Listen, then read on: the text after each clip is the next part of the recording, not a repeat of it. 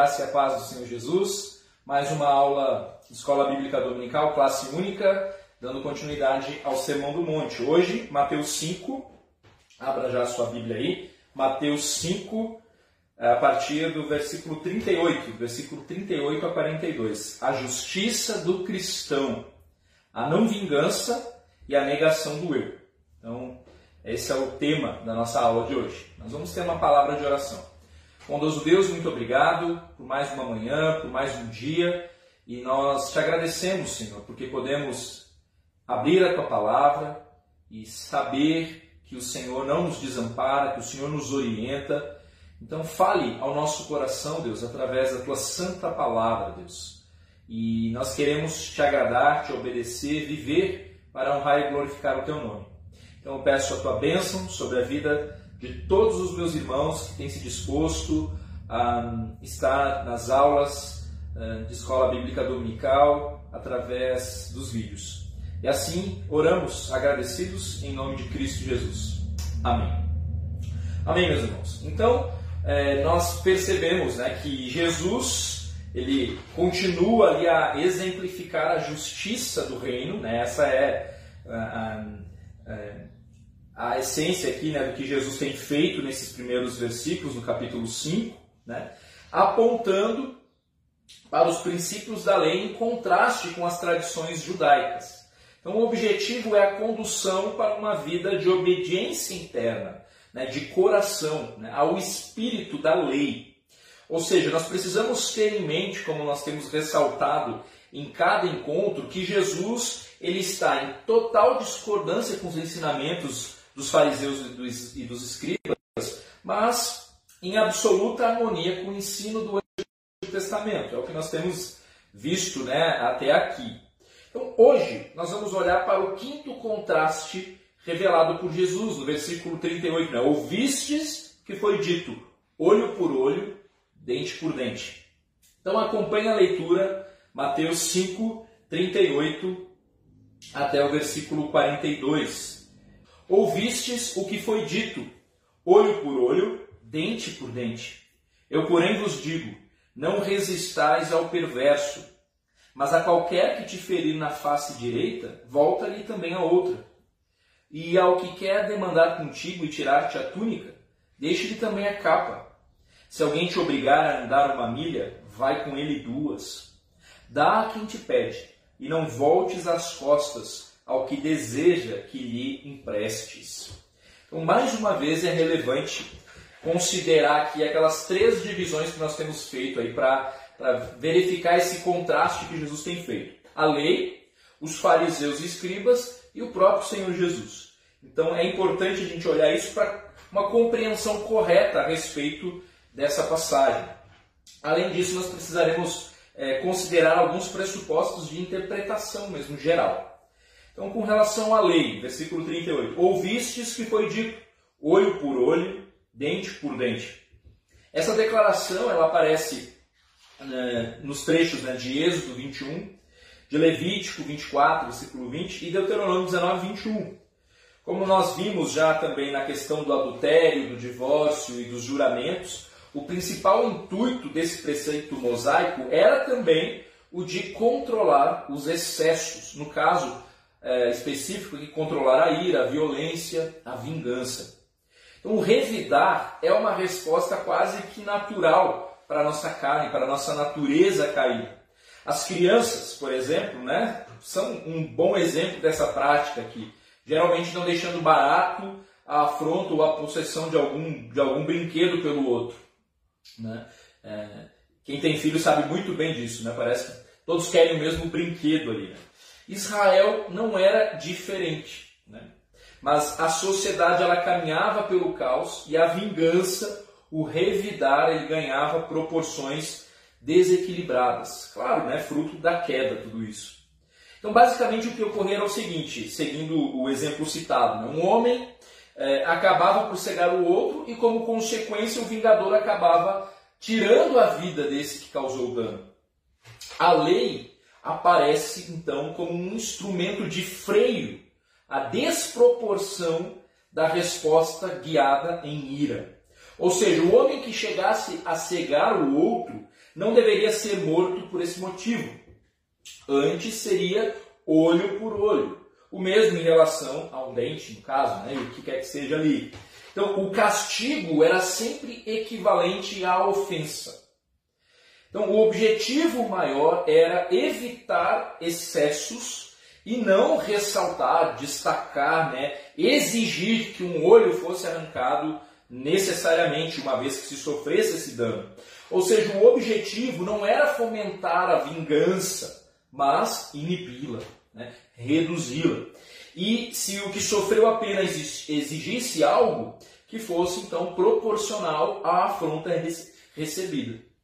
Outro fator importante é que essa lei ela não foi dada para os indivíduos, mas ela destinava-se né, aos, aos juízes, porque eles eram os responsáveis legítimos pela lei e pela ordem entre os, entre os indivíduos. Né? Então ela é destinada ali para orientar os juízes. Era uma lei para os tribunais civis estabelecida com o fim de desencorajar a prática da vingança privada, né? da justiça própria, ali, do resolver as coisas é, com as próprias mãos, do seu próprio jeito.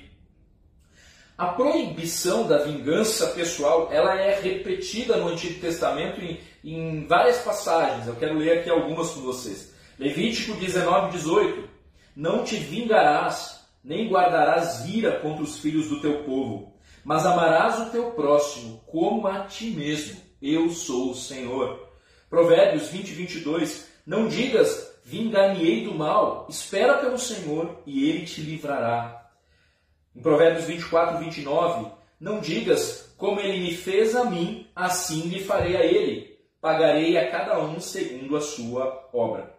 Então, o objetivo da lei sempre foi o de inibir a vingança, conduzir o indivíduo à sensatez, a não fazer justiça com as próprias mãos. Então, esqueça né, essa tendência que nós temos aí de pensar que a lei estava exigindo, que a lei exige uma postura implacável em relação ao mal que nos é feito, olho por olho, dente por dente, e que somente na graça, agora, depois de, da vinda do Senhor Jesus, é que nós fomos dirigidos à compaixão, ao perdão, certo?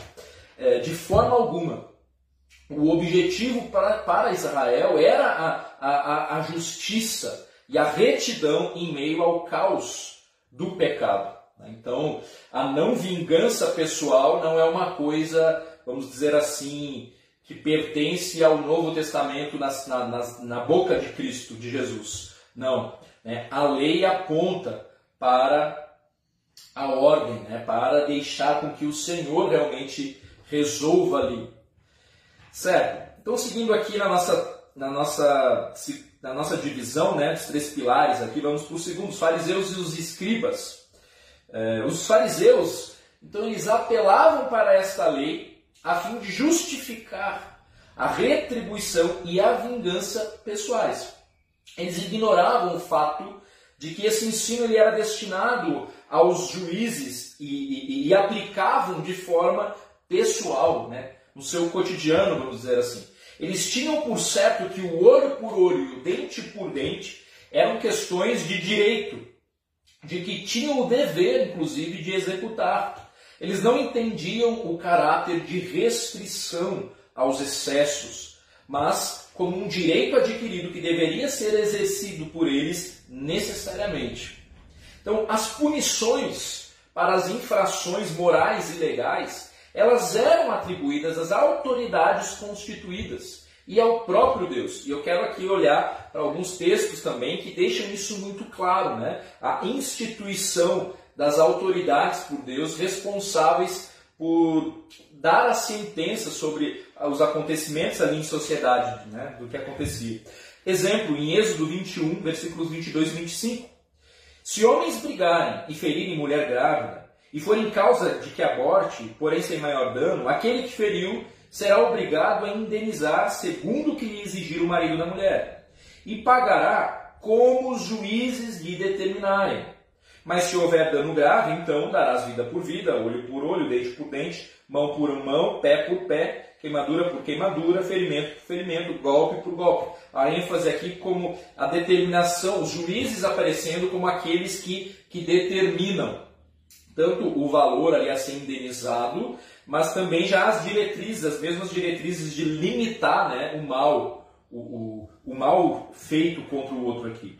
Em Deuteronômio 19, 14 e 21, nós lemos: Não mudes os marcos do teu próximo, que os antigos fixaram na tua herança, na terra que o Senhor teu Deus te dá para possuíres.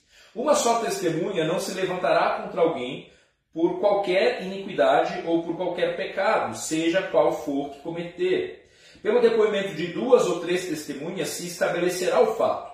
Quando se levantar testemunha falsa contra alguém para o acusar de algum transvio, então os dois homens eh, que tiverem a demanda se apresentarão perante o Senhor diante dos sacerdotes e dos juízes que houver naqueles dias.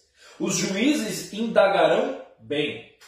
Se a testemunha for falsa, se tiver testemunhado falsamente contra seu irmão, falhareis como cuidou fazer a seu irmão, e assim exterminarás o mal do meio de ti, para que os que ficarem ouçam e temam, e nunca mais tornem a fazer semelhante mal no meio de ti. Não olharás com piedade, vida por vida, olho por olho, dente por dente, mão por mão, pé por pé. Mais uma vez aqui o princípio né, da autoridade constituída aqui, homens que deveriam é, indagar bem ali, verificar o que estava acontecendo e aplicar a sentença. Né? Então a orientação para que esses juízes se apresentem de forma justa e a, de forma a inibir né, a vingança, a justiça própria, inclusive. Salmo 94, versículo 1 a 2 ó Senhor, Deus das vinganças, ó Deus das vinganças, resplandece.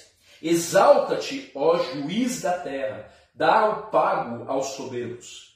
Em Romanos 12, 19, não vos vingueis a vós mesmos, amados, mas dais lugar à ira, porque está escrito: A mim me pertence a vingança, eu é que retribuirei, diz o Senhor. Hebreus 10, 30, 31. Ora, nos, nós conhecemos aquele que disse: A mim pertence a vingança, eu retribuirei. E outra vez, o Senhor julgará o seu povo. Horrível coisa é cair nas mãos do Deus vivo. Então, os juízes, os sacerdotes, o próprio Deus aqui como aquele que orienta e que responsável então por cumprir a lei de forma justa a sentença sobre o perverso, sobre aquele que cometeu afronta contra o próximo, inclusive. Então, os fariseus, eles eram culpados de dois erros. Eles interpretavam e executavam a lei eles mesmos, desconsiderando que as autoridades uh, instituídas ali é que eram responsáveis por isso, e eles transformavam o que deveria ser um freio para a vingança em um mandamento que deveria ser cumprido. Então eles estão ávidos ali por fazer justiça mesmo com as próprias mãos, né? É, utilizando-se então de, da lei que visava inibir a vingança para justamente executar a vingança contra o seu, próprio, contra o seu próximo de forma uh, imediata, de forma com as próprias mãos ali, sem levar em conta as orientações de Deus, inclusive. Certo? Então, a partir do versículo 39, Jesus ele continua aqui é, o seu argumento. Eu, porém, vos digo: não resistais ao perverso, mas a qualquer que te ferir na face direita, volta-lhe também a outra. E ao que, e, e ao que quer demandar contigo e tirar-te a túnica, deixa-lhe também a capa. Se alguém te obrigar a andar uma milha, vai com ele duas. Dá a quem te pede, e não voltes as costas ao que deseja que lhe emprestes. Então, quando Jesus diz não resistais ao perverso, ele não está aqui contradizendo o princípio verdadeiro né, e justo da, da retribuição, né, do, da, da justiça, segundo o que foi estabelecido ali pela lei, sem excessos, com equilíbrio, por meio dos juízes instituídos. Né? Ele tem em mente que tal princípio ele não pode ser aplicado nos relacionamentos pessoais de forma pessoal.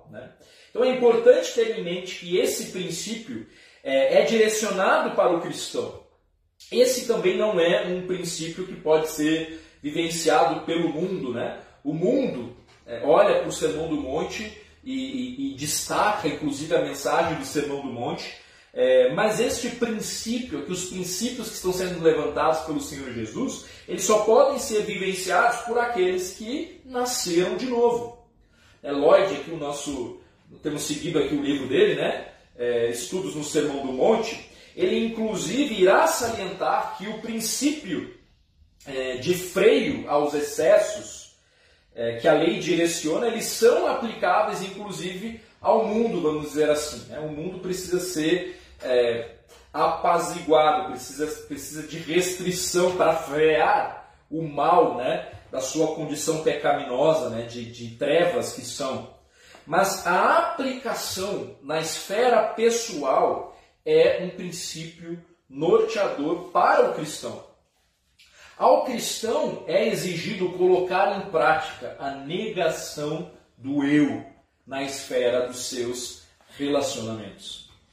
Em outras palavras, aqui não está em foco aqui a discussão sobre o pacifismo ou se o cristão pode servir o exército, se ele pode ser policial ou coisa do tipo. Há quem entenda essa passagem de uma forma estritamente literal, afirmando que seria anticristão, inclusive, uh, dispor de exército, de força policial, de, de magistrados, juízes. O pensamento é que o cristão não deve oferecer resistência ao perverso, pois o método de Cristo não consistiria em resistir ao mal em qualquer sentido. Mas para chegar a essa conclusão, né, que é, difícil, inclusive, seria necessário não levar em conta a própria Escritura. E toda a interpretação do Sermão do Monte precisa considerar o ensino da Escritura como um todo. Então, se determinada interpretação do Sermão do Monte acaba por contradizer um ensino geral da Escritura como um todo, é sinal de que a nossa interpretação específica aqui no Sermão do Monte está equivocada. Então a conclusão sobre o não resistais ao perverso não pode ser, não se deve aplicar qualquer punição aos criminosos, porque isso estaria contradizendo uh, o restante das Escrituras. Né? Só para citar um exemplo, leia aí Romanos 13, 3 a 5. Porque os magistrados não são para temor quando se faz o bem, e sim quando se faz o mal. Queres tu não temer a autoridade? Faze o bem e terás louvor dela, visto que a autoridade é ministro de Deus para teu bem. Entretanto, se fizeres o mal, teme, porque não é sem motivo que ela traz a espada, pois é ministro de Deus, vingador, para castigar o que pratica o mal. É necessário que estejais sujeitos, não somente por causa do temor da punição, mas também por dever de consciência. Ou seja, a consequência para o perverso está prevista. Né? A justiça sobre a vida dele está prevista, mas deve se dar nas esferas instituídas por Deus. Nessa passagem, então, a reação do crente como um indivíduo para com as coisas é, que foram feitas contra a sua pessoa é que estão em jogo. E não se de fato a gente pode se valer né, dos, do, da justiça, é, dos meios oficiais, né, das autoridades instituídas ali para restringir o mal, para ir atrás ali da, de observar que algum direito legítimo seja de fato colocado em prática ali. Então, nas palavras é, do, do, Lloyd, né, ele afirma: poderíamos discutir sobre o crente em termos de Estado, da guerra e de outras coisas dessa natureza. Porém, isso é algo que fica em um nível muito inferior àquilo que o Senhor Jesus Cristo pede que enfrentemos aqui. O Senhor pede de cada um de nós que encare a si mesmo. E é muito mais fácil discutir acerca do pacifismo do que enfrentar francamente o ensino do Senhor Jesus neste ponto. Basicamente, o do negar a si mesmo no que diz respeito aos teus relacionamentos pessoais, na esfera pessoal. Né? Então, dito isto, as ilustrações que seguem né, nos versos 39 até o 42, elas são usadas para destacar o fato de que o cristão para não se vingar de alguém que o tenha ofendido pessoalmente, ele vai ao extremo oposto. Então, a ideia central é de que o cristão precisa morrer para o eu. E as ilustrações aqui colocadas por Jesus, elas exemplificam de que maneira isso deveria ocorrer. Então vamos olhar para cada uma delas. Versículo 39. Eu, porém, vos digo: não resistais ao perverso, mas a qualquer que te ferir na face direita, volta-lhe também a outra. Nós devemos estar preparados para sofrer né, sem responder com vingança. Esse é o exemplo que os apóstolos eles nos deixaram e o próprio Senhor Jesus também. Quero ler aqui 1 Pedro, primeira carta de Pedro 2, 21 23. Porquanto para isto mesmo fostes chamados, pois que também Cristo sofreu em vosso lugar, deixando-vos exemplo para seguirdes os seus passos, o qual não cometeu pecado, nem dolo algum se achou em sua boca. Pois ele, quando ultrajado, não revidava com ultraje. Quando maltratado, não fazia ameaças, mas entregava-se àquele que julga retamente. 1 aos Coríntios 4, 9 a 13. Porque a mim, apóstolo Paulo né, escrevendo, porque a mim me parece que Deus nos pôs a nós, os apóstolos, em último lugar, como se fôssemos condenados à morte, porque nos tornamos espetáculo ao mundo, tanto a anjos como a homens. Nós somos loucos por causa de Cristo, e vós sábios em Cristo. Nós fracos e vós fortes, vós nobres e nós desprezíveis. Até a presente hora sofremos fome, sede e nudez, e somos esbofeteados, e não temos morada certa, e nos afadigamos, trabalhando com as nossas próprias mãos. Quando somos injuriados, bendizemos. Quando perseguidos, suportamos. Quando caluniados, procuramos conciliação. Até agora, temos chegado a ser considerados lixo do mundo, escória de todos. Então, aqui a mortificação do eu se dá no sufocar o espírito da autodefesa, né? de que tão rapidamente nós exercemos quando alguém faz alguma injustiça, especialmente quando feita contra nós. Então é um desafio mesmo, né? Você sofrer a afronta e não revidar. Mas o exemplo dos apóstolos e o exemplo do próprio Senhor Jesus mostram muito claro, né? E a fala dele no Sermão do Monte de que nós devemos estar preparados para sofrer sem responder com vingança. A vingança pertence ao Senhor. Versículo 40. E ao que quer demandar contigo e tirar-te a túnica, deixa-lhe também a capa. A lei judaica ela permitia a um credor tomar a túnica do devedor como uma fiança. Então a túnica era a roupa interior e aí a capa, a roupa externa, né? Se fosse tomada, ela precisaria ser inclusive devolvida antes do pôr do sol, porque provavelmente o, aquele que estava devendo ali, ele precisaria dela em virtude do frio da noite. Então, se o credor pegasse a capa ao final do dia, ele precisaria devolver, para que no próximo dia ele pegasse de novo. Né? Então, isso era previsto ali, havia um princípio legal a que se recorrer nesse sentido. E, e, Jesus, de certa forma, ele está dizendo: ao que demandar contigo tirar a túnica, dá-lhe também a capa.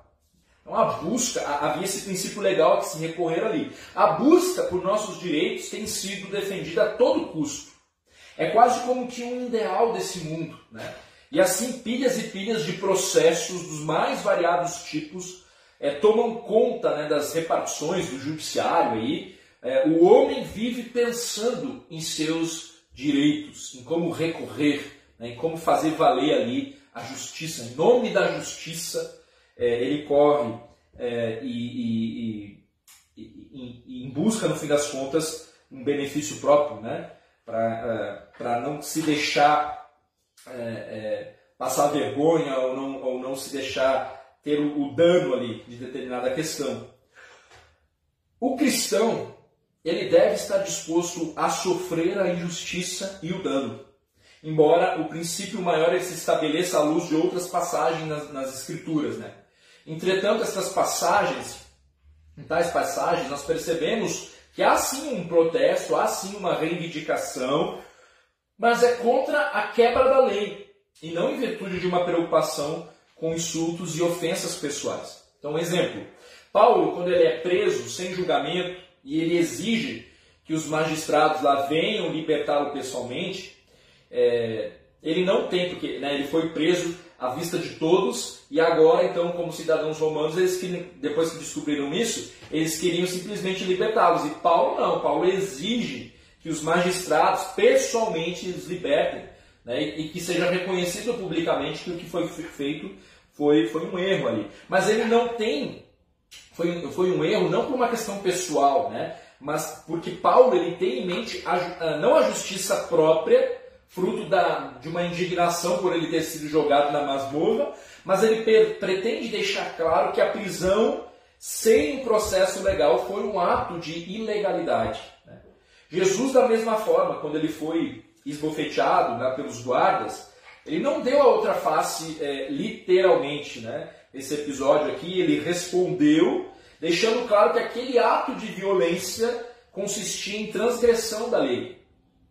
Então, abre aspas, dizendo ele isto, um dos guardas que ali estavam deu uma bofetada em Jesus, dizendo: É assim que falas ao sumo sacerdote? Replicou-lhe Jesus: Se falei mal, dá testemunho do mal, mas se, mas se falei bem, por que me feres? Então, Jesus também está deixando claro aqui que, que a, aquela agressão ela estava é, indo contra a, a lei. Aqui. Então, a, aqui a mortificação do eu, ela se dá no deixar de lado os nossos interesses pessoais, o nosso senso de direito pessoal. Então, apesar da resposta que nós precisamos dar quando se tratar de alguma afronta à lei divina, né, ao próprio Deus, mas no restante a mortificação é, do nosso pretenso direito, inclusive, irá impactar esse mundo. E por isso que a ressalva anterior, né? É, o, o, padrão de Deus ele é elevadíssimo, nós precisamos de Cristo. Somente alguém que nasceu de novo pode olhar para o, que, o padrão do Senhor aqui e, e realmente crer que é possível vivenciar isso, crer que é possível ser um imitador de Cristo nesse mundo, é, fazendo a diferença. Versículo 41. Se alguém te obrigar a andar uma milha, vai com ele duas. Então, basicamente, o cristão deve fazer além daquilo que lhe for solicitado. Aqui é a ideia principal. É, nesse versículo, Jesus está fazendo uma, ah, faz uma alusão a um costume da época em que uma autoridade constituída ele tinha o direito de determinar a um homem que fizesse um carreto, um transporte, né, que levasse alguma correspondência ali. Qualquer cidadão do império poderia ser recrutado. Então, como a Palestina havia sido reconquistada, né, havia sido, na verdade, conquistada por Roma, era comum que os judeus fossem encarregados desse tipo de serviço a qualquer hora, e independente se eles estavam ocupados com alguma outra tarefa pessoal. Eles tinham que parar o que eles estavam fazendo e ir levar a, a, a correspondência, seja o que for, né, aonde fosse determinado. Era isso que Jesus tinha em mente aqui ao dizer: se te pedirem para andar uma milha, ande a segunda. Né? Então a ideia é que diante de um pedido que nós julgamos injusto, ou diante de alguma resolução governamental, inclusive, que nós julgamos injusta, eh, nós não devemos nos, nos ressentir. Nós devemos nos preparar para ir e ir além daquilo que nos foi exigido. Você já encontrou com alguém que faça tudo alegremente, que vai além do seu dever? Negar o eu requer de nós uma postura de humildade. E aqui uma pergunta para que a gente reflita nessa manhã: como a sua vida mudaria se coisa alguma pudesse fazer com que você se sentisse ofendido?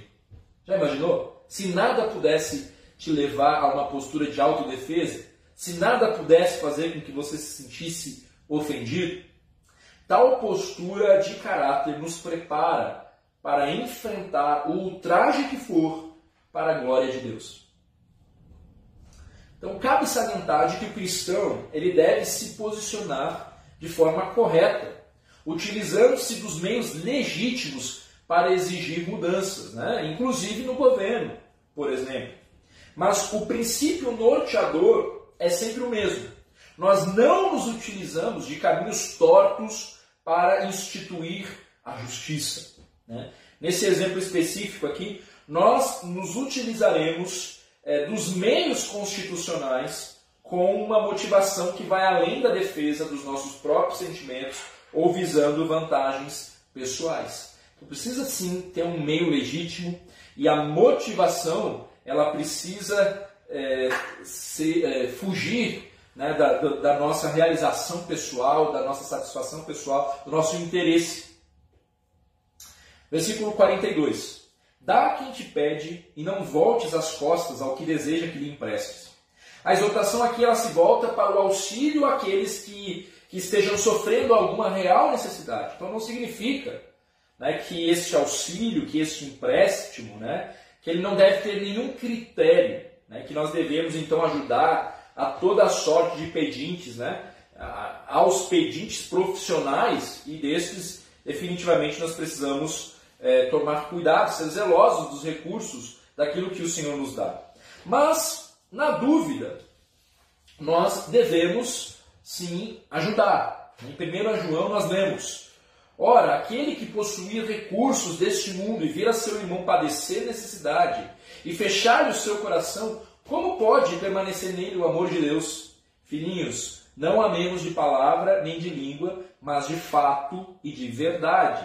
Mas aqui também é uma ressalva, né? Você possui recursos, você vê alguém é, padecer, passar por necessidade, então você deve prontamente uh, auxiliar, né? negar-se a si mesmo e, e, e, ajudar, inclusive financeiramente, no que for. Agora, claro, é diferente. Nós não estamos aqui, por exemplo, para dar esmola para alguém viciado em drogas, por exemplo. Essa pessoa ela não tem necessidade, ou ela vai usar aquele recurso ali, tem outras necessidades, né? ou ela vai usar aquele recurso para suprir o vício dela. Então, é, não é também nesse sentido, né? Dá o que te pede, então vai lá e entrega sem ter critério algum, né? Não, nós, vamos, nós precisamos ser bons mordomos de tudo que o Senhor nos deu, inclusive. Então aqui negar o eu poderia ser abrir mão de um conforto a mais em benefício daquele que passa por alguma necessidade. Né? Desafio aqui. Então, em cada uma dessas ilustrações, Jesus tem em mente o princípio maior que contrasta com o desejo da vingança pessoal, que é negar o eu. A negação do eu contrasta com esse desejo de uma vingança pessoal firmada na justiça própria. Então, o padrão é tão elevado que somente alguém que já nasceu de novo é capaz de exercitar-se no fazê-lo para a glória de Deus. O Senhor não nos pede nada que nós não podemos realizar. Né? Ele é fiel e justo, ele nos capacita à obediência a Ele. É, que bom que nascemos de novo. Precisamos mortificar nossa carne, nosso eu, a cada dia. Então, o que Jesus nos pede especificamente é tão chocante, né, porque difere da mentalidade mundana em relação ao eu. O mundo diz o eu em primeiro lugar, reivindique seus direitos. Jesus nos ordena, mortifiquem a carne, neguem-se a si mesmos. Então nós seremos tentados constantemente a agir de modo egoísta com pensamentos, palavras, com, a, a, com ações né, que afetam a todos os que nos cercam, certamente. Né? Então eu quero aproveitar aqui a ênfase nessa questão do negar o eu e apresentar a perspectiva mundana e a bíblica em relação a, a, a essa questão do eu, a perspectiva do eu, que coloca o homem é, numa posição de pecado, de estagnação a esse pecado, né?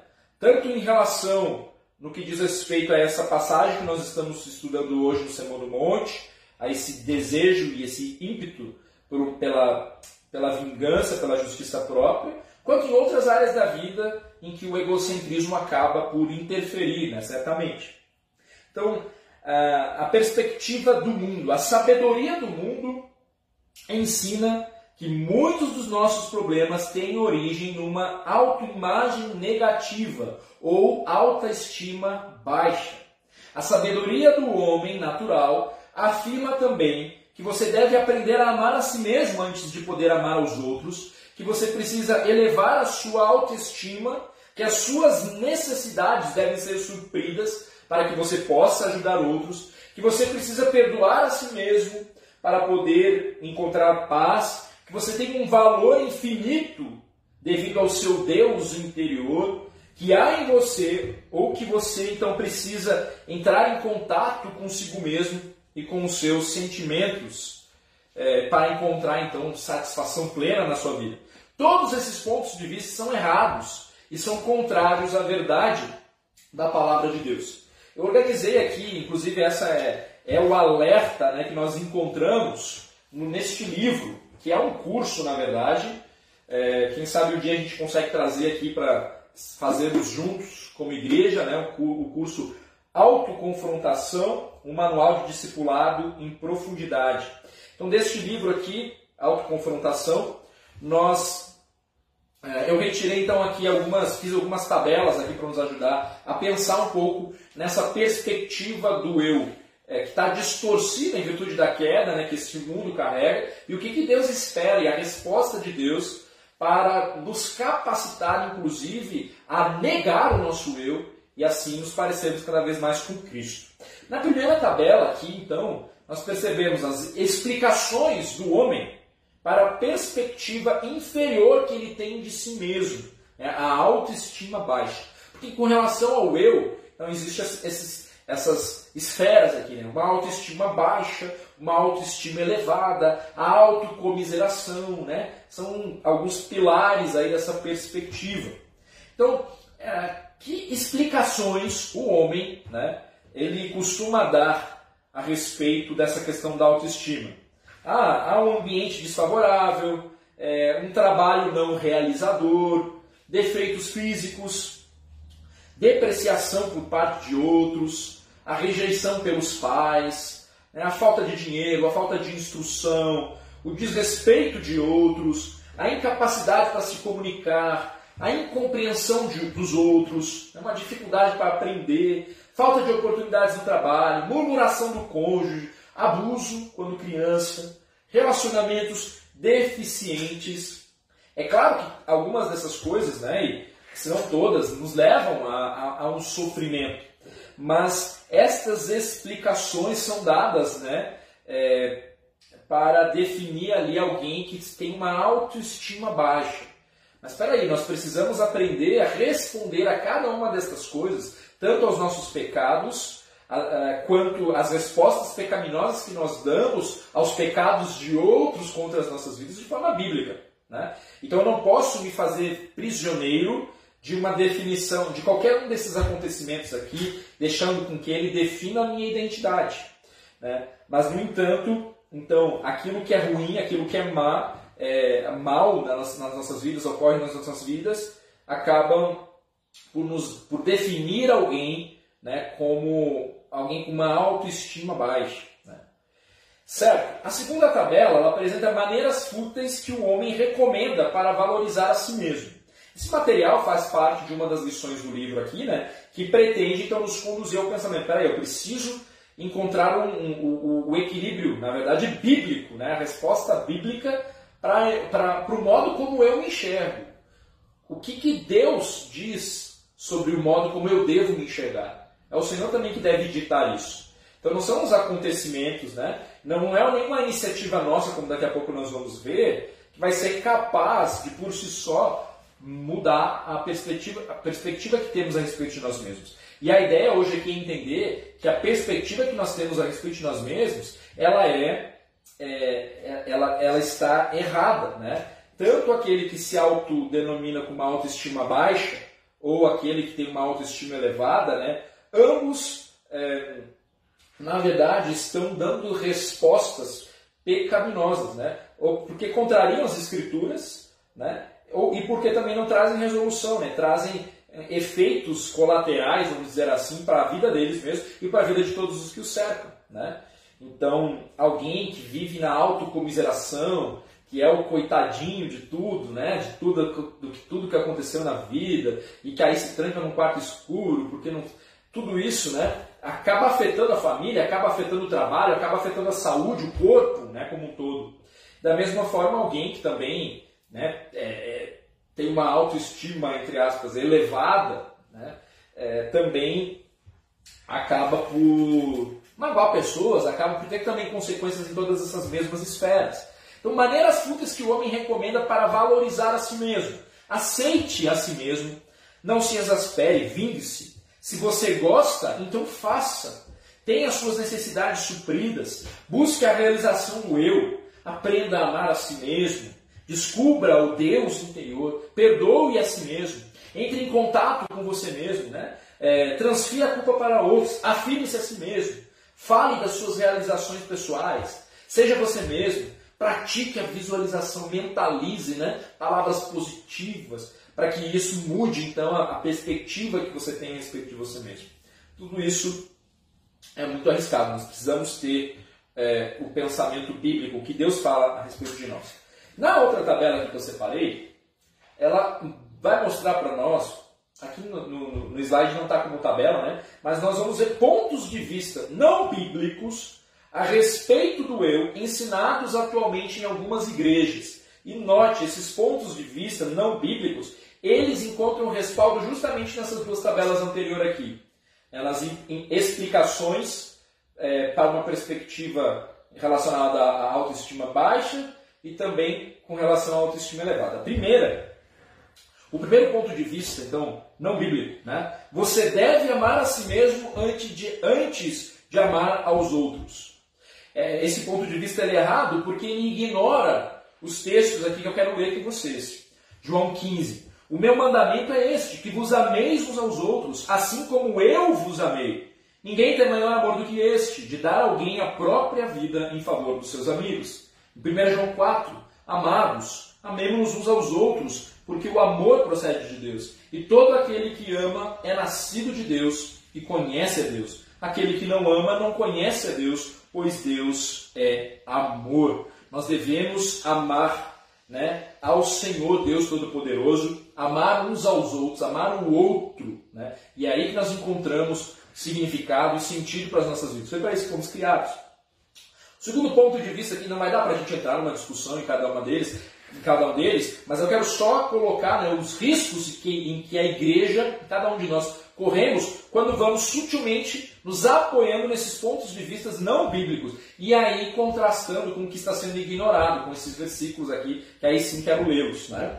Então, segundo ponto de vista, não foi criado a imagem, é, você foi criado à imagem de Deus, o que lhe confere um mérito inerente da graça de Deus e um valor infinito aos olhos dele ignora Romanos 5, 8 a 10. Mas Deus prova o, o, o seu próprio amor para conosco pelo fato de ter Cristo morrido por nós, sendo nós ainda pecadores. Porque se nós, quando inimigos, fomos reconciliados com Deus mediante a morte do seu filho, muito mais estando já reconciliados, seremos salvos pela sua vida. Então, aqui, ressaltando aqui, nós éramos inimigos de Deus.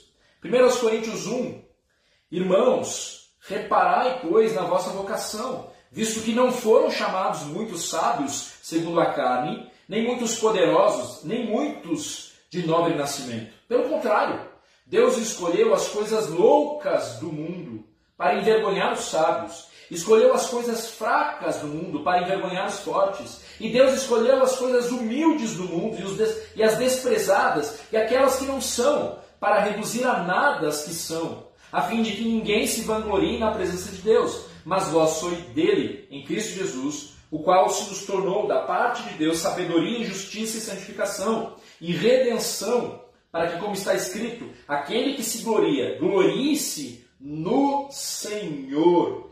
Né, Deus escolheu as coisas loucas do mundo, as coisas humildes, as coisas desprezadas.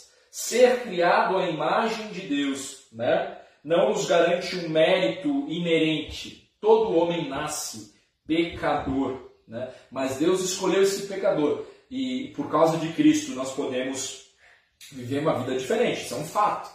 Né? E, podemos viver de um modo digno, né? com, com a mente, com uma nova mente. Certo? O terceiro ponto de vista aqui, então, não bíblico a respeito do eu. Sem uma autoestima elevada, você não pode resolver problemas, relacionar-se com outros efetivamente e crescer espiritualmente. Isto ignora 2 Coríntios 3, 5 a 6. Não que por nós mesmos sejamos capazes de pensar alguma coisa, como se partisse de nós. Pelo contrário, a nossa suficiência vem de Deus, o qual nos habilitou para sermos ministros de uma nova aliança. Não da letra, mas do Espírito, porque a letra mata, mas o Espírito vivifica. Filipenses 4,13: Tudo posso naquele que me fortalece. Tiago 4,6: Antes, ele dá maior graça, pelo que diz: Deus resiste aos soberbos, mas dá graça aos humildes. Então, a resolução dos nossos problemas, dos nossos relacionamentos, o nosso crescimento espiritual não depende é, é, de nós mesmos. Né? Ela vem do Senhor. A nossa suficiência vem de Deus. A outra, o outro ponto de vista, então, quando alguém afirma que não tem valor, comete um pecado dos mais graves. Valor pessoal é aquilo de que o homem mais necessita no mundo atual. Isso ignora Jeremias 9, que diz: Assim diz o Senhor: Não se glorie o sábio na sua sabedoria, nem o forte na sua força, nem o rico nas suas riquezas, mas o que se gloriar, glorie-se nisto, em, em me conhecer e saber que eu sou o Senhor e faço misericórdia, juízo e justiça na terra, porque destas coisas me agrado, diz o Senhor.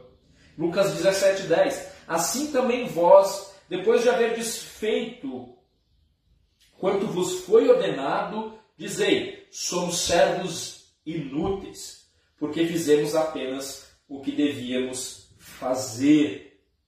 Então, olha a perspectiva né, é, bíblica que Deus vai apresentando sobre a nossa condição sem Cristo, né, e também e com Cristo, e apesar de Cristo também. Né? É, então, o outro ponto de vista: para realizar algo significativo é necessário pensar positivamente a respeito de si mesmo. Isso ignora João 15, quando fala: permanecei em mim, e eu permanecerei em vós. Como não pode o ramo produzir fruto de si mesmo, se não permanecer na videira, assim nem vós o podeis dar, se não permanecerdes em mim. Eu sou a videira, vós os ramos. Quem permanece em mim, eu nele, este dá muito fruto, porque sem mim nada podeis fazer. Filipenses 3. Mas o que para mim era lucro, isso considerei perda por causa de Cristo.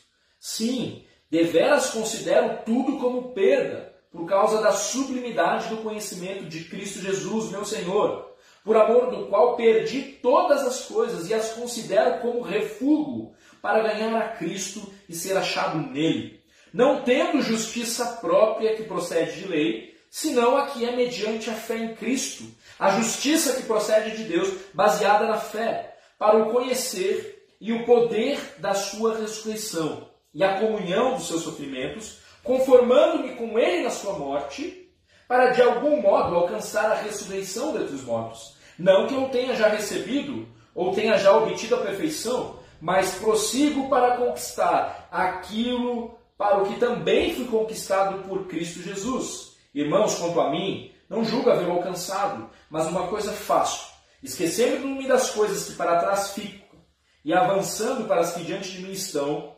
prossigo para o alvo, para o prêmio da soberana vocação de Deus em Cristo Jesus. Não devemos falar sobre pecado, inferno ou separação eterna de Deus. Devemos apenas edificar as pessoas. Hum, isso aqui é mais fácil. Acho, acho que a igreja, para a glória de Deus, está bem consciente a respeito desse engano aqui, né? desse, desse ponto de vista não bíblico a respeito do eu. Né? Isso ignora, por exemplo, Ezequiel 33. Se eu disser ao perverso, ó perverso, certamente morrerás, e tu não falares para avisar o perverso do seu caminho, morrerá esse perverso na sua iniquidade, mas o seu sangue eu demandarei de ti. Mas se falares ao perverso para o avisar do seu caminho, para que ele se converta, e ele não se converter do seu caminho, morrerá ele na sua iniquidade, mas tu livraste a tua alma. Em Lucas 3, dizia ele, pois, as multidões que saíam para serem batizadas, raça de víboras, quem vos induziu a fugir da ira vindoura? Ainda em Lucas capítulo 12, versículo 5, eu, porém, porém, vos mostrarei a quem deveis temer. Temei aquele que, depois de matar, tem poder para lançar no inferno. Sim, digo-vos, a esse deveis temer. Então, nós devemos sim falar sobre o pecado, devemos sim falar sobre o inferno, devemos sim falar sobre a separação eterna. Por quê? Porque esse, isso está intrínseco ao verdadeiro Evangelho, a palavra do Senhor Deus. É claro que, junto com isso, vem acompanhado né, a boa notícia, a boa notícia, que ainda assim testifica a respeito de quem o Senhor é, da graça dele, da bondade dele, e não porque somos bons. Nós não fomos aceitos por Deus ou escolhidos por Deus porque somos bons, de maneira alguma. Então percebe que há um contraste né, entre o que o mundo vai falar sobre a maneira como nós devemos nos ver, que é totalmente desequilibrado com relação ao que Deus afirma na sua palavra sobre como nós devemos nos ver, sobre como nós devemos nos enxergar. Quero ver aqui então mais uma das do ponto de vista. Você deve aprender a perdoar a si mesmo para encontrar paz e satisfação na vida. Deixando de perdoar a si mesmo, você não está alcançando um pleno entendimento da morte de Jesus na cruz. Isso ignora João 16. Estas coisas vos tenho dito para que tenhas paz em mim. No mundo passais por aflições, mas tem de bom, bom ânimo. Eu venci o mundo. Ignora também 1 Coríntios 1, 18 a 21. Certamente a palavra da cruz é loucura para os que se perdem, mas para nós que somos salvos, poder de Deus. Pois está escrito: Destruirei a sabedoria dos sábios e aniquilarei a inteligência dos instruídos. Onde está o sábio? Onde o escriba? Onde o inquiridor deste século? Porventura não tornou Deus louca a sabedoria do mundo? Visto como, na sabedoria de Deus, o mundo não o conheceu por sua própria sabedoria. Aprove a Deus salvar os que creem pela loucura da pregação. Ignora ainda Colossenses 2, 8 a 14 Cuidado que ninguém nos venha enredar com sua filosofia e vãs sutilezas, conforme a tradição dos homens, conforme os rudimentos do mundo e não segundo Cristo. Porquanto nele habita corporalmente toda a plenitude da divindade. Também nele estáis aperfeiçoados. Ele é o cabeça de todo o principado e potestade. Nele também fostes circuncidados, não por intermédio de mãos, mas, nos, mas no despojamento do corpo da carne, que é a circuncisão de Cristo, tendo sido sepultados juntamente com ele no batismo, no qual igualmente fostes ressuscitados mediante a fé no poder de Deus, que o ressuscitou dentre os mortos. E a vós outros que estáveis mortos pelas vossas transgressões e pela incircuncisão da falsa carne, vos deu vida juntamente com ele, perdoando todos os nossos delitos perdoando todos os nossos delitos, tendo cancelado o escrito da dívida que era contra nós e que constava de ordenanças, o qual nos era prejudicial. Removeu-o inteiramente, encravando na cruz. Louvado seja Deus. Né? Nós não precisamos aprender né, a perdoar em Cristo, a perdoar a nós mesmos. Em Cristo Todos os nossos pecados foram perdoados. Ele nos dá significado. Quero ler mais algumas aqui. Deus quer que todos nos sintamos bem a respeito de nós mesmos. Além do mais, Jesus possui a autoestima mais elevada de que se tem é, conhecimento na história da humanidade. Isso ignora Filipenses 2, 3 a 8. Nada façais por partidarismo ou vanglória, mas por humildade considerando cada um os outros superiores a si mesmo. Não tenha cada um em vista o que é propriamente seu, senão também cada qual o que é dos outros. Tende em vós o mesmo sentimento que houve também em Cristo Jesus, pois ele, subsistindo em forma de Deus, não julgou como usurpação ser igual a Deus, antes a si mesmo se esvaziou, assumindo a forma de servo, tornando-se em semelhança de homens e reconhecido em figura humana, a si mesmo se humilhou, tornando-se obediente até a morte e morte de cruz. E a última aqui das nossas posicionamentos é, não bíblicos a respeito do eu, né? Nascer de novo significa, na verdade, ter a sua autoimagem negativa transformada em uma autoimagem positiva. Uma loucura, né? Isso ignora 1 Pedro, por exemplo, 1,23. Pois fostes regenerados, não de semente corruptível, mas de incorruptível, mediante a palavra de Deus, a qual vive e é permanente. Essa é de onde vem o nosso, nosso novo nascimento. Né? A base para o nosso novo nascimento não se encontra em nós mesmos. Também ignora João 3, 3 a 8. Isso respondeu Jesus. Em verdade, em verdade te digo que se alguém não nascer de novo, não pode ver o reino de Deus. Perguntou-lhe Nicodemos: Como pode um homem nascer sendo velho? Pode porventura voltar ao ventre materno e nascer segunda vez? Respondeu Jesus: em verdade, em verdade te digo: quem não nascer da água e do espírito não pode entrar no reino de Deus. O que é nascido da carne é carne, e o que é nascido do espírito é espírito. Não te admires de eu te dizer: importa-vos nascer de novo. O vento sopra onde quer, ouves a sua voz, mas não sabes de onde vem, nem para onde vai. Assim é todo o que é nascido do espírito. Então as escrituras, elas ensinam que uma vida plena não depende de uma boa autoimagem ou uma autoestima elevada.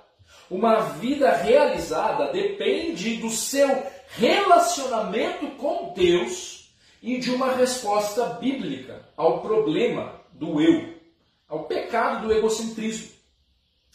Então, Lloyd ainda ele nos alerta, acompanhe, abre aspas aí. Sempre que eu notar em mim mesmo alguma reação de defesa própria, ou o senso de contrariedade, ou o sentimento de que fui ferido e prejudicado, ou de que alguém me fez alguma injustiça, no instante mesmo em que eu sentir que esse mecanismo de defesa entrou em ação, simplesmente cumpre-me examinar-me tranquilamente, dirigindo a mim mesmo determinadas perguntas, tais como: Exatamente por qual motivo esta questão me aborrece? Por que, que eu fico triste ao me deparar com ela? Qual é a minha verdadeira preocupação diante dela?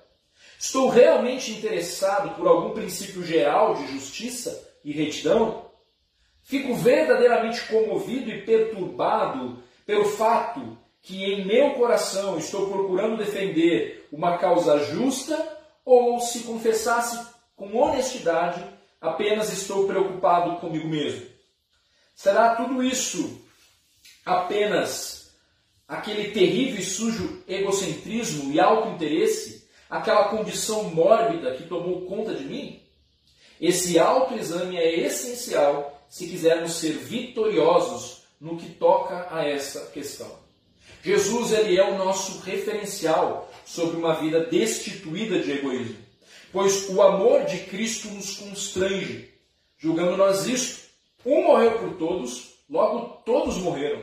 E ele morreu por todos, para que os que vivem não vivam mais para si mesmos, mas para aquele que por eles morreu e ressuscitou.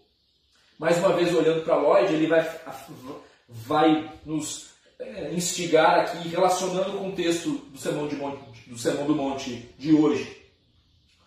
Não fomos chamados para uma vida caracterizada pela autodefesa e pela autossensibilidade, e sim para uma vida em que, mesmo quando insultados, não retaliemos. Mesmo quando recebamos uma bofetada no lado direito do rosto, estejamos prontos a voltar também a outra face. Mesmo quando um homem chega a demandar conosco diante dos tribunais, querendo arrebatar-nos a túnica, estejamos dispostos a entregar-lhe também a capa. Quando alguém nos compelir a caminhar uma milha, caminhemos duas. E quando vier a pedir alguma coisa de nós, não retruquemos isso é meu. Pelo contrário, é, devemos dizer: se este homem está padecendo alguma necessidade e se eu posso ajudá-lo, assim farei. Cumpre-nos dizer: já rompi definitivamente comigo mesmo, morri para mim mesmo, e a minha exclusiva preocupação é a glória e a honra de Deus.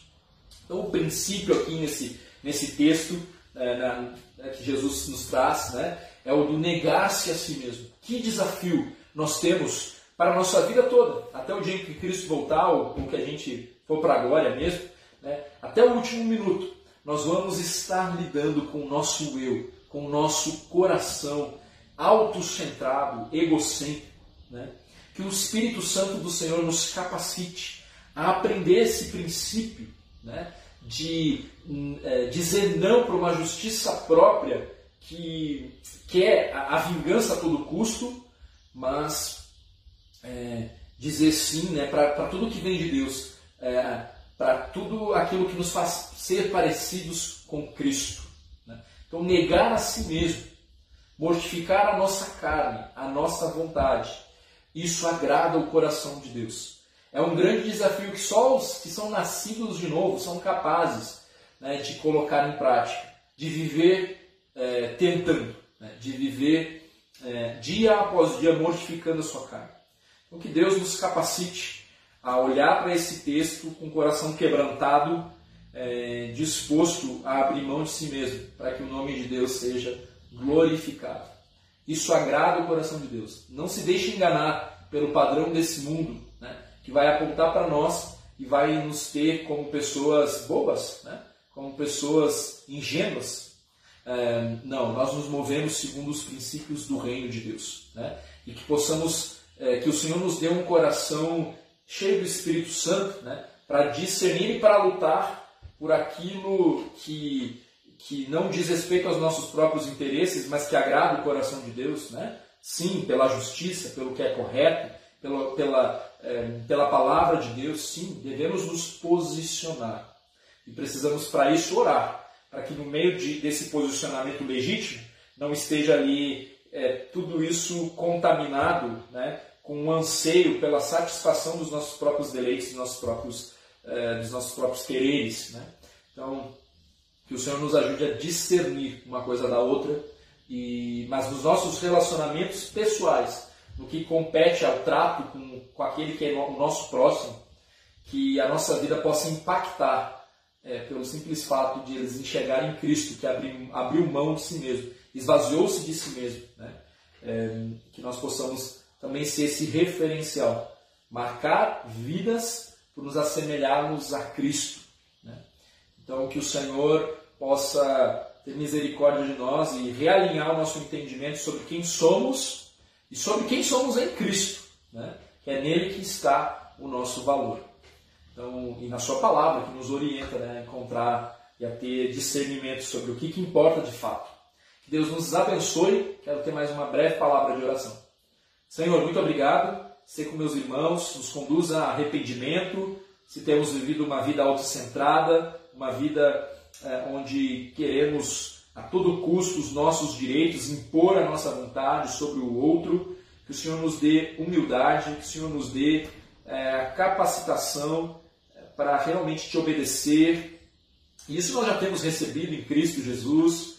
Nós clamamos para que o Senhor nos dê um plano prático ali, é, a coragem de praticar a tua palavra, a coragem de pôr em prática é, o princípio que aprendemos hoje. E assim oramos em nome de Cristo Jesus. Amém. Amém, meus irmãos. Que Deus nos abençoe e até, até logo mais, até hoje à noite, né, nossa pregação às 18h30. Deus abençoe.